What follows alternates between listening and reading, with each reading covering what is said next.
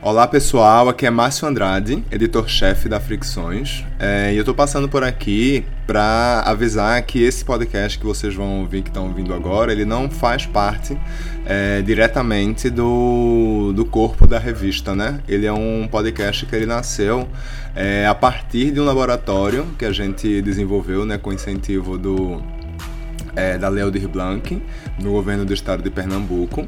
É, ele fez parte da oficina Fricções, né, Laboratório de Ensaios de Cinema, que a gente realizou em três módulos. O módulo Olhar, que era voltado para a produção de texto, é, o módulo Fabular, voltado para a produção de podcasts, e o módulo Imaginar-se, voltado para a produção de vídeo. É, e, como resultado, nesses textos, esses podcasts e esses vídeos são publicados na revista é, como resultados né, da do, do workshop. É, e esse, durante esse processo né, da, da oficina, os participantes são divididos em grupos e cada um dos grupos eles precisam é, assistir algum curta é, e vão é, tecendo reflexões a partir desse curta. Né? Então eles vão tendo alguns é, encontros, é, tanto para falar um pouco sobre teoria, é, linguagem cinematográfica, é, funções da crítica, papel social da crítica, história da crítica, é, e também sobre produção de roteiro, gravação, edição de um podcast. Né? Então, ao longo de uma semana, os participantes tiveram contato com cada um desses com esses elementos né, e combiná-los para produzir o, o podcast. É, algumas dessas pessoas já tinham experiência com podcast, outras pessoas não tinham nenhuma experiência, né? Então, a ideia do laboratório é justamente juntar essas é, expertises né, de cada um para que eles entrassem nesse processo de produção, de experimentação. Então, ao longo desses dias, vocês vão é, acompanhar alguns dos resultados dessa oficina. É, e o primeiro podcast que vocês vão ouvir, ele é sobre o curta Ilhas de Calor, de Ulisses Arthur, é um curta alagoano. E ele é um filme que mostra é, jovens de uma escola pública alagoana que eles interagem em um dia a dia. É, enfim, na prática de movimento, da livre expressão das suas, das suas demandas, né? É, e o filme se passa todo dentro desse ambiente escolar, é, dentro da sala de aula ou de alguns ambientes que são próximos a, a isso, né? E o, o curta ele passou em vários festivais de cinema, como o Jornal Internacional do Recife, o Festival de Cinema do Ceará, é, e foi bastante é, sendo bem premiado, tendo críticas positivas. É, então é, acompanhe aí o, os comentários do pessoal a partir do curta Ilhas de Calor. Olá, esse é o TelaCast, um papo sobre cinema direto do nosso grupo de poderosas do Zap.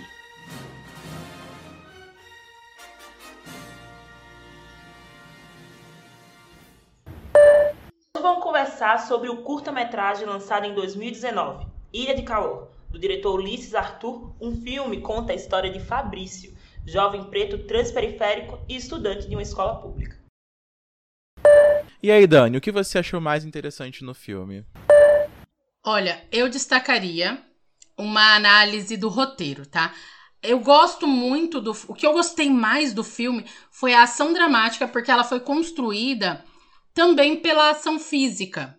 E muito do que do roteiro do filme não tá só num diálogo direto, que inclusive tem muito pouco. O que eu destaco é o diálogo das imagens e essa ação física, por exemplo. O filme já começa. Tem spoiler, tá, galera? Já vamos deixar aí a dica. É, o filme ele começa falando sobre a rotina escolar. Só que não é dito nada, é só mostrado.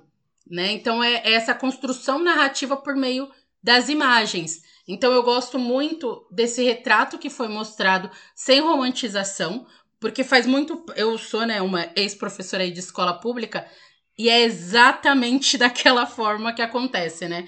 É, mostra também a relação entre eles quando eles estão só, né? Então existe aí essa, esse toque, essa briga, essa violência quase que silenciosa, né? Mas que um toca no outro. A relação também é, do professor e do aluno.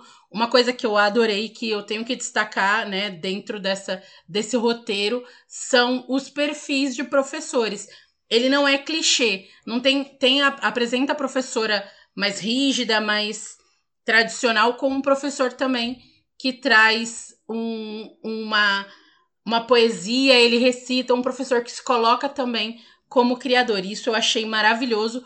E aí, referência, né? Um, um, uma coisa que o professor diz, que eu acho que diz muito sobre o que foi apresentado, que é o abandono, né, entre aspas, do adolescente, né? O aluno sem referência de um amoroso lar. É uma das falas do professor, eu acho que o filme traz um pouco sobre isso, né? O aluno sem, sem essa referência.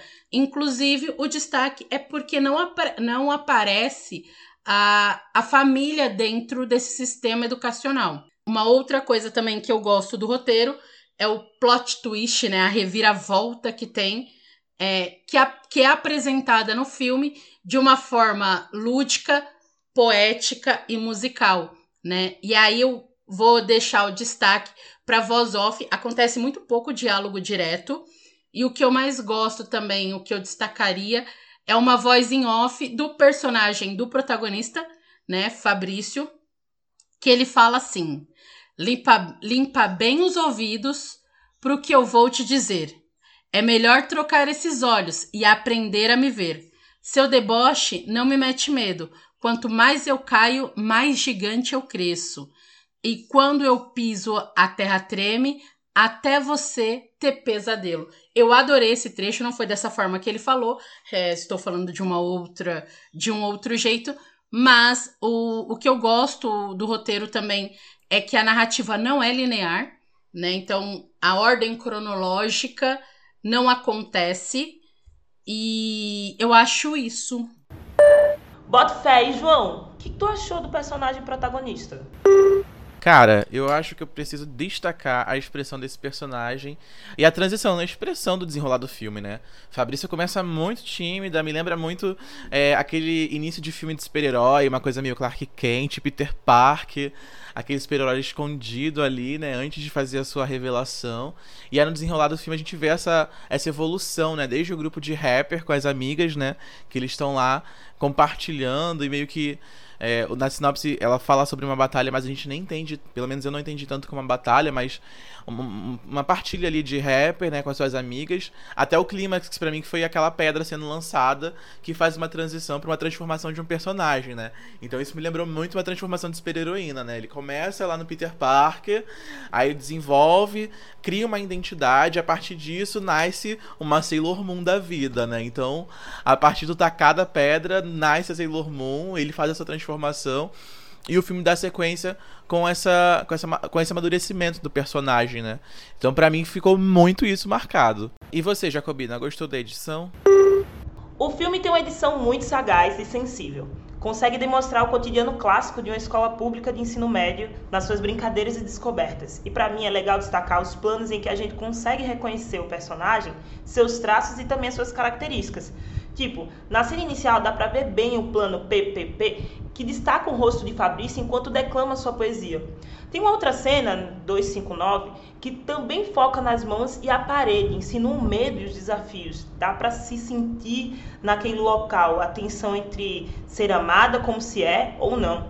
Seguida pela cena da briga entre a protagonista e o seu date, a câmera arma o cenário do desejo e da rejeição. Uma cena aguçada que já ali mostra a resistência da personagem. Eles se batem, mas não se machucam, ao menos não fisicamente. A dor está em outro lugar. A câmera consegue fazer a gente emergir na briga e até respirar fundo quando um ou outro estudante interrompe a situação. Destaque total para a busca da bicicleta de Fabrício, roubada também pelo seu afeto e alimentada pela raiva da situação, nos coloca numa câmera circular em que giramos junto com a cena interrompida por uma bela pedrada que trinca os nossos olhos. A partir daí, a edição brilha em mostrar como até ali o mundo que Fabrício estava imerso e o mundo que é o objeto do seu desejo. E aí, o que ficou em você quando o filme acabou, João?